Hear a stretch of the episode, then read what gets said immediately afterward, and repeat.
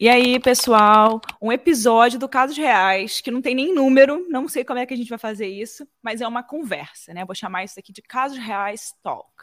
Então vai ser eu e a Hanna, Hanna Ramos, a roteirista, que produz todo o nosso conteúdo aqui do Casos Reais, e a gente decidiu falar assim, gente, vamos conversar, a gente quer produzir mais conteúdo para vocês. E a gente estava pensando, né, como produzir mais conteúdo para vocês.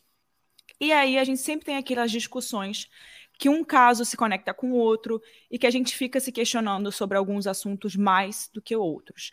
Nesse caso de hoje, eu acho que a principal questão é por que, né, que as pessoas, será que todas as pessoas são ruins? Quem, né, um assassino, será que essa pessoa é 100% ruim? Ou será também que ela é uma pessoa boa em algum momento ali da vida, algo aconteceu, alguma coisa saiu da cabeça daquela pessoa e ela fez um ato ruim? As pessoas são fundament, fundament, as pessoas são fundamentalmente boas ou más. Existe isso? Ah, todo, essa pessoa aqui é boa, essa pessoa nunca faria nada de errado. Então eu trouxe a Hannah aqui para a gente conversar sobre isso, principalmente porque isso se conecta com do, dois dos casos recentes que a gente trouxe, que foi da Selena Quintanilha, e também o caso das irmãs Yoshifusa, né? Então, Hannah, dá um oi aí para a galera. Vamos conversar hoje sobre isso.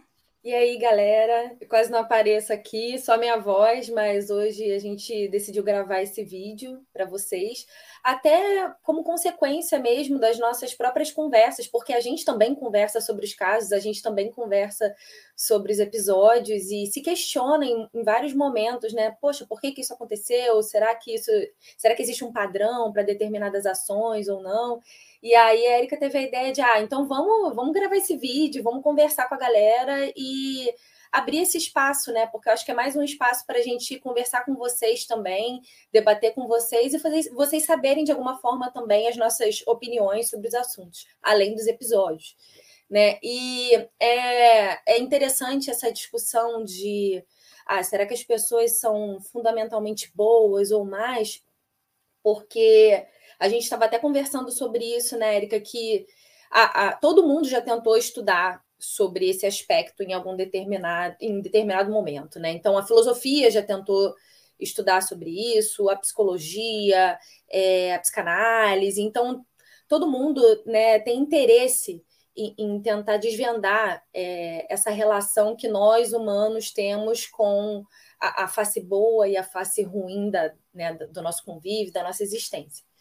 E eu acho que, sei lá, tirando esse lado científico, até porque acho que até hoje ninguém chegou a uma conclusão exata né, sobre o que faz uma pessoa nascer má ou nascer boa, ou se uma pessoa nasce má ou nasce boa, tirando esse lado, acho que a gente podia pensar na, nas histórias né, que, que a gente consome e nas, nos episódios que a gente traz, porque eu acredito que as pessoas elas têm o potencial de desenvolver qualquer um dos lados. Não Sim. sei se você pensa dessa forma. E você acha que isso acaba acontecendo por alguma razão é, externa? Ou você acha que aquilo está sempre na cabeça da pessoa e quando ela tem a, a possibilidade de botar aquilo para fora, ela coloca? Você acha que é alguma circunstância externa? É complicado, né? Porque assim, é, eu acredito muito que nós somos fruto das experiências de vida que a gente tem. Mas ao mesmo tempo, todos, a maioria dos casos que a gente traz, quando a gente vai fazer a, a, a, história de vida do criminoso, a gente viu que o criminoso sofreu na infância, Sim, que passou por alguma situação de abuso sempre. e tudo mais, mas nem todo mundo que passou por uma situação de abuso desenvolve uma psicopatia ou se torna um criminoso no futuro. É muito complicado. Isso né? ajuda. Isso ajuda. Isso ajuda psicologicamente a desenvolver algum transtorno, alguma coisa assim. Até porque mas... provavelmente quem está escutando a gente já passou por coisas ruins na infância, pode ter passado por coisas ruins na infância e não necessariamente vai agir de forma ruim hoje em dia Exatamente. porque sofreu isso na infância. Por exemplo, você já deve ter sofrido alguma coisa ruim na infância, na adolescência. Eu sofri coisas ruins na adolescência, na infância. E não por causa disso eu fiz, né, matei uma pessoa, fui é, serial killer ou qualquer outra coisa do tipo. Então eu acho que também é muito aquilo que está na essência da pessoa que se manifesta durante alguma possibilidade daquilo se manifestar.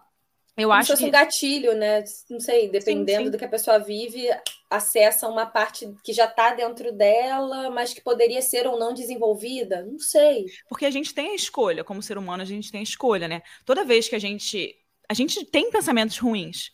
E aí a gente para, a gente fala, não, isso daqui não é o que a Érica faria, isso daqui não é o que eu acho certo fazer. Então eu acho que a gente, a gente em algum momento da vida, a gente tem pensamentos ruins. A gente fala, Quantas vezes você na sua vida, não sei lá, não olhou para aquilo e falou: "Nossa, mas poxa, se meu coleguinha tá fazendo, por que, que eu não faço?" Porque a Érica não faria, porque uhum. eu não uhum. acho isso certo, isso não vai de acordo com a minha pessoa.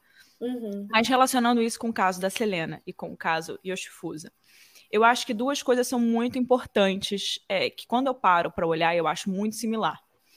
Os dois casos são casos de pessoas muito bem sucedidas, nas suas uhum. vidas, que eram as irmãs da Chifusa e era a Selena. E por Sim. outro lado, as pessoas que cometeram esses crimes não eram pessoas que a, a Yolanda não era uma pessoa que tinha uma vida ruim, porém não eram pessoas com, mesma, com a mesma vida das pessoas que foram assassinadas. É.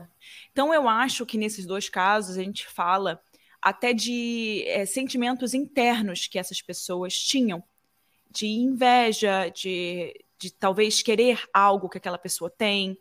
É, não sei se desejar aquela vida, até por elas estarem tão próximas, né? Elas viveram muito Entendo. próximas das suas vítimas. Então, eu acho que num determinado momento tinha aquela contradição de ah, eu vivo muito próximo, numa vida muito é, parecida, entre aspas, quando eu tô com essa pessoa, mas a minha realidade não é essa. Sim. Então, de alguma forma, acho que isso também acaba influenciando. Lógico, não é o fator determinante, mas eu acho que isso acaba mexendo com, com o que a pessoa sente e acredita em relação à própria vítima, né? Dá um, talvez dá um empurrão, né? É Porque um quantas impulso. vezes, quantas vezes, assim, não sei vocês, mas a gente é mais novo, né? Não era o caso da Yolanda, nem o caso do. Qual era o nome dele que matou? Do Tartaruga? Do Tartaruga, é. Não era o caso deles. Inclusive, é, as pessoas que eles assassinaram eram pessoas que estavam dando chance deles terem uma coisa legal na vida, né? O Tartaruga estava fazendo faculdade por causa da família. E a Yolanda estava gerenciando negócios de uma estrela internacional. Para ela, para Yolanda, foi muito pior ela ter tirado a vida da Selena do que se ela tivesse ficado na dela e trabalhando e fazendo as coisas dela. Porque ela literalmente teve um crescimento de vida muito mais legal, assim. Ela estava sendo conhecida, estava viajando, fazendo coisas interessantes. Ela estava ela era realmente um braço direito de uma celebridade. Então, assim, você vê que algo não é racional. Isso não é, é racional. É, não faz sentido, né? Não faz sentido nenhum em todos os lados. Em, em todas, se a gente olhar para cada lado desse crime, não faz sentido em nenhum deles, sabe? Então. Não é racional. É algum momento que a pessoa. E uma coisa muito interessante do caso da, da Yolanda, que você para para pesquisar, é que eu vi muita gente comentando é que a Yolanda é odiada em qualquer lugar. ela é muito odiada. Porque as pessoas têm raiva dela mesmo e não conseguem. Porque, cara, a, a, a mulher claramente era invejosa, queria ter aquela vida é, e, e, tirou a vida por pura por, por egoísmo mesmo. Ela tirou uhum. a vida de uhum. outra pessoa por simplesmente não conseguir ficar bem com ela, né, com aquela situação. É, eu acho também que pode ter algum dentro de, dessa história, né, da Selena e da Yolanda, talvez um sentimento reprimido na, na Yolanda em relação à Selena, talvez. Isso Sim. não foi falado né, em lugar nenhum, mas é, eu acho que nós humanos somos muito complexos e existem muitas camadas de sentimentos, de percepções, de coisas que a gente às vezes nem imagina que possa Sim. acontecer. Então, talvez ela tinha, ela nutria algum sentimento para além da inveja em relação a Selena, e isso também pode ter ajudado, né? Como a Selena estava se tornando uma pessoa mundialmente conhecida e aquela posse, aquela coisa, né, do porque te, existem fãs e existem pessoas que são completamente é, fã ou é hater. É, é, sabe, de tão fã virar hater. Ela era porque... hater. Exatamente. Então, assim, a gente não sabe, né, até que ponto isso acabou envolvendo as duas. É, a gente estava até no, no, que a gente estava conversando, é que o homem, segundo o Hobbes, é, tem o medo de morrer. E por isso, uhum. talvez ele faça algumas coisas ruins por causa desse medo de morrer. Eu acho que esse é o caso que se encaixa com a Selena, com a Yolanda e a Selena. Porque, uhum. de fato, a Selena entrou num beco sem saída. A, a, Yolanda entrou num beco sem saída, porque ela chegou naquele momento que as pessoas descobriram que ela estava pegando dinheiro, as pessoas descobriram que ela não era uma pessoa 100% maneira, 100% confiável. Correta, confiável. E aí ela ficou naquele beco sem saída que ela ia ser mandada embora, ela ia ficar para trás. E aquilo ela, é o medo dela de literalmente morrer naquele meio que ela abriu mão de tudo, né, para estar com a é. Selena. Então eu acho que nesse caso, a, o caso da Selena com a Yolanda se encaixa nessa questão do Hobbes, né, que é o, o homem teria essas motivações pelo medo de morrer. Porém, é, ele é mal por natureza, vamos dizer assim, né?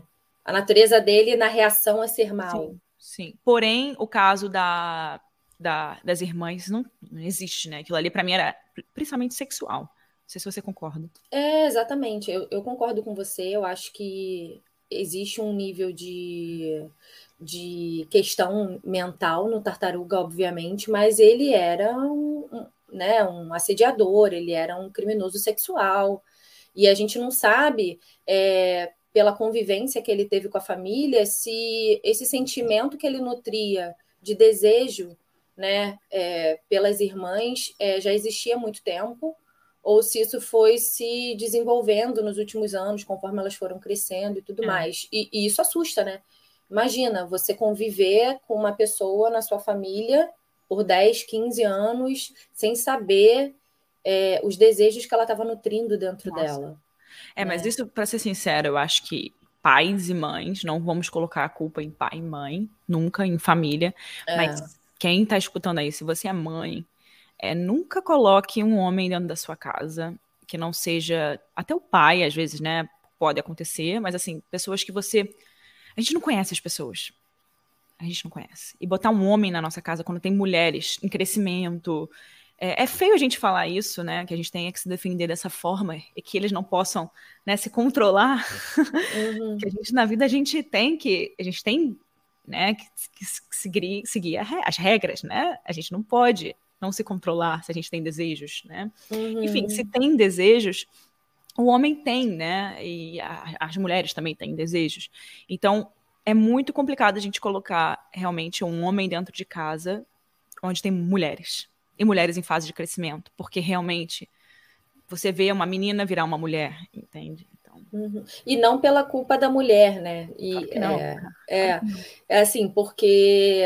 Mas pra gente a se gente... defender mesmo. Pra gente, a gente tem que é, se defender. É sobrevivência, né? Hoje em dia a gente lida com, com esses assuntos de uma forma mais, acho que mais é, coerente, porque a gente entende que a gente. Não importa o que a gente está vestindo, não importa é, se nós estamos num padrão físico ou não, não importa que horas do dia a gente sai, infelizmente nós sempre temos o potencial de sermos vítimas em, em determinado momento.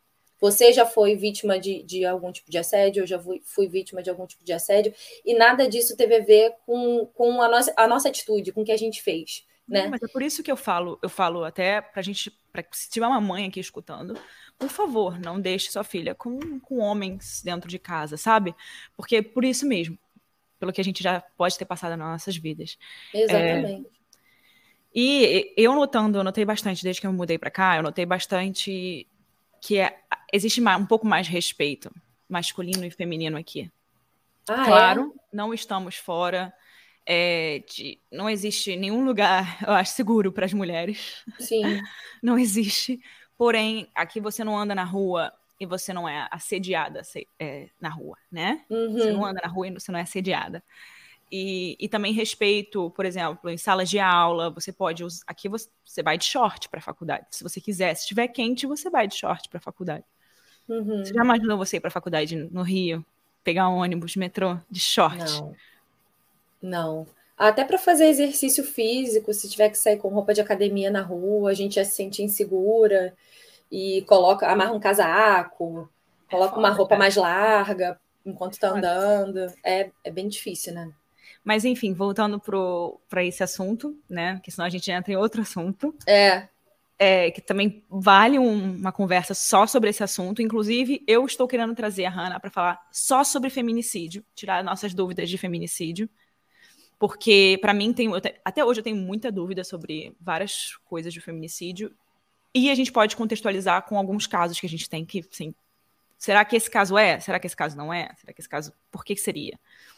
E quem tiver dúvida pode escrever também e, e trazer para a gente as dúvidas para a gente sempre estar tá tentando responder né, o que vocês querem saber em relação Sim. a todos os assuntos. A Hanna, para quem não sabe, é especialista em assuntos de fem, femi, é, feminismo, não, não só feminicídio, claro, mas toda essa parte que envolve a mulher, né? E... É, eu fiz um mestrado em administração, mas eu tive ênfase dentro desse mestrado em estudos feministas. Então, toda essa parte que envolve a questão da mulher na sociedade, nas organizações, nas políticas públicas, é, então, é um vale tema pena, que me né? interessa bastante. E antes da gente terminar aqui nossa conversa, eu queria pedir para vocês não deixarem de ir lá nos nossos Instagrams. Eu vou colocar o meu e o da Hanna aqui embaixo. Então, se você quiser conversar comigo, mandar mensagem para Hanna, pode mandar, a gente vai botar o Instagram aqui embaixo. Não deixa também, se você estiver vendo no YouTube, de se inscrever no nosso canal. Não deixa de compartilhar com coleguinha, dá um like em qualquer plataforma que você estiver ouvindo. E é claro, semana que vem temos mais um novo caso, quarta-feira. Mas antes da gente encerrar aqui, eu queria fazer uma pergunta para a Hannah. Queria perguntar para ela é, qual desses dois casos que a gente falou hoje, né, de pessoas boas ou mais, qual desses dois casos é quando você estava pesquisando que mais te chocaram? Ah, o Tartaruga. O caso do, das irmãs Yoshifusa, com certeza. Porque ele foi, diferentemente da Yolanda, né? Ele foi colocado na família como um membro da família. Então, ele era aquela pessoa que, teoricamente, não era da família, mas convivia, é, tinha refeições lá junto com a família, ele era uma pessoa de confiança, ele estava envolvido no núcleo familiar, diferentemente da Yolanda, que estava mais envolvida no business, né? Mas eu acho que o do Tartaruga me chocou muito pela. Acho que pela própria abertura da família em relação a ele, né? Ele foi muito, muito bem recebido, acolhido, os pais delas pagavam a faculdade. Ele era como um filho, né? E, e sem sombra de dúvidas, isso ao longo da, das pesquisas e da escrita do roteiro foi, foi bem dolorido, assim. E o que, que esses dois casos te trouxeram, assim, como reflexão, não só como reflexão, mas como. Porque eu, eu acho que todo final de caso a gente acaba né, trazendo uma, um aprendizado. Qual o tipo, que, que trouxe esses dois casos para você? É difícil, né? Porque às vezes a gente a gente tende a ser muito maniqueísta, né? Ou é isso ou é aquilo. É, Por é, exemplo, é. no caso do Tartaruga, a gente quando termina de ouvir o episódio, a gente logo pensa, caramba, os homens e, né, e aí, aí a gente escuta o da, da Selena, caraca, mas a rivalidade feminina. Então a gente tem enfim, tem vários lados, né, para poder para poder se apoiar e, e tentar é, justificar a nossa raiva. Sim. sim Mas se eu pudesse trazer um, um, uma reflexão sobre isso, é que as pessoas são muito mais complexas do que os nossos maniqueísmos, né? É, e é. como a gente estava falando, até fazer um, um gancho para o nosso, nosso tema né, da, do vídeo, é, acho que as pessoas não são 100% boas ou 100% ruins. Nós somos muito complexos.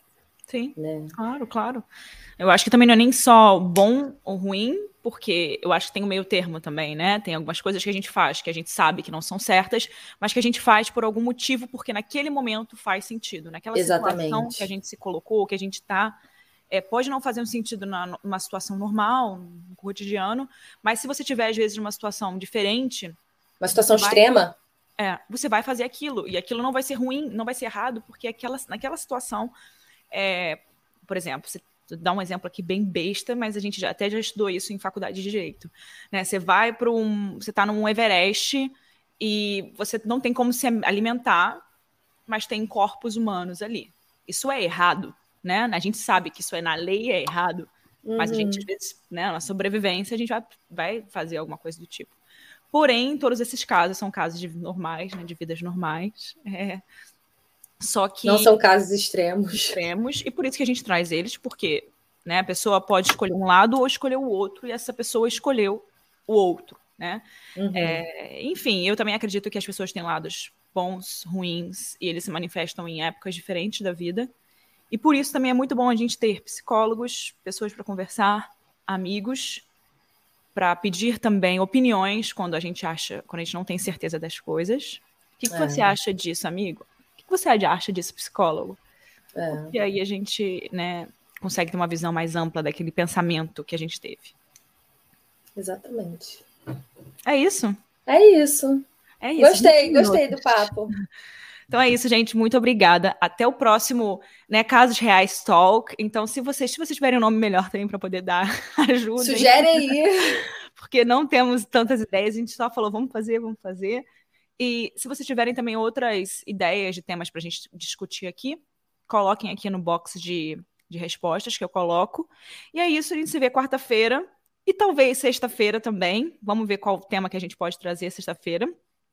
E é isso. Até o próximo Casos Reais. Valeu, gente. Dá um tchau, Hanna. Tchau, tchau.